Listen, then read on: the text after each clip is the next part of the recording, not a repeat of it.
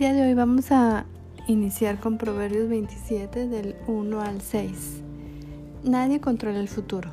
No presumas hoy de lo que piensas hacer mañana. Nadie sabe lo que traerá el futuro. No presumas de ti mismo. Deja que te alaben los demás. Las piedras son pesadas y la arena también, pero aún más pesado es el enojo del necio. El enojo es cruel, la ira es destructiva y la envidia es incontrolable. Quien de veras te ama te reprenderá abiertamente, mas te quiere tu amigo cuando te hiere que tu enemigo cuando te besa. En estas poquitas líneas encontramos nuevamente eh, cualidades del carácter y de cómo nos debemos de conducir.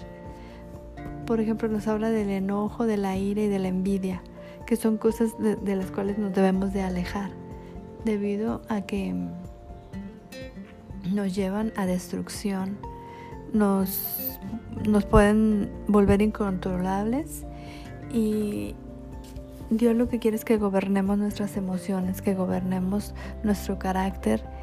¿Y cómo lo haremos? Pues sometiéndonos a, a su palabra. Pero más que nada, eh, cuando estamos molestos y eso, pues tenemos nosotros mismos que dejar que pase eso. Como que calmarnos, contar del 1 al 10, no sé, hay gente que se lava las manos, muchas cosas que tú puedes hacer eh, para que una vez que ya se te pase el enojo, que se te pase el coraje, puedas tomar buenas decisiones.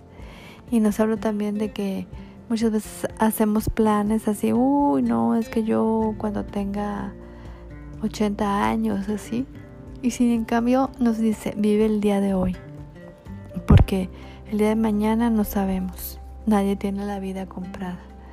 Entonces es bien importante que tú y yo estemos conscientes de que en este día tenemos que hacer lo mejor, tenemos que dar lo mejor de nosotros, porque el día de mañana no sabemos.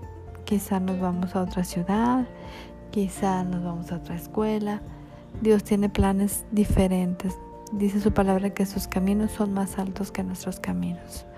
Pues te dejo con eso en, tu mente, en tu corazón y vamos a estar orando esta semana para que Dios nos muestre todas las cosas que tenemos que arreglar, aunque sea poco a poco, pero tenemos que ir dando pasos en nuestro carácter. Les enviamos un abrazo. Bendiciones.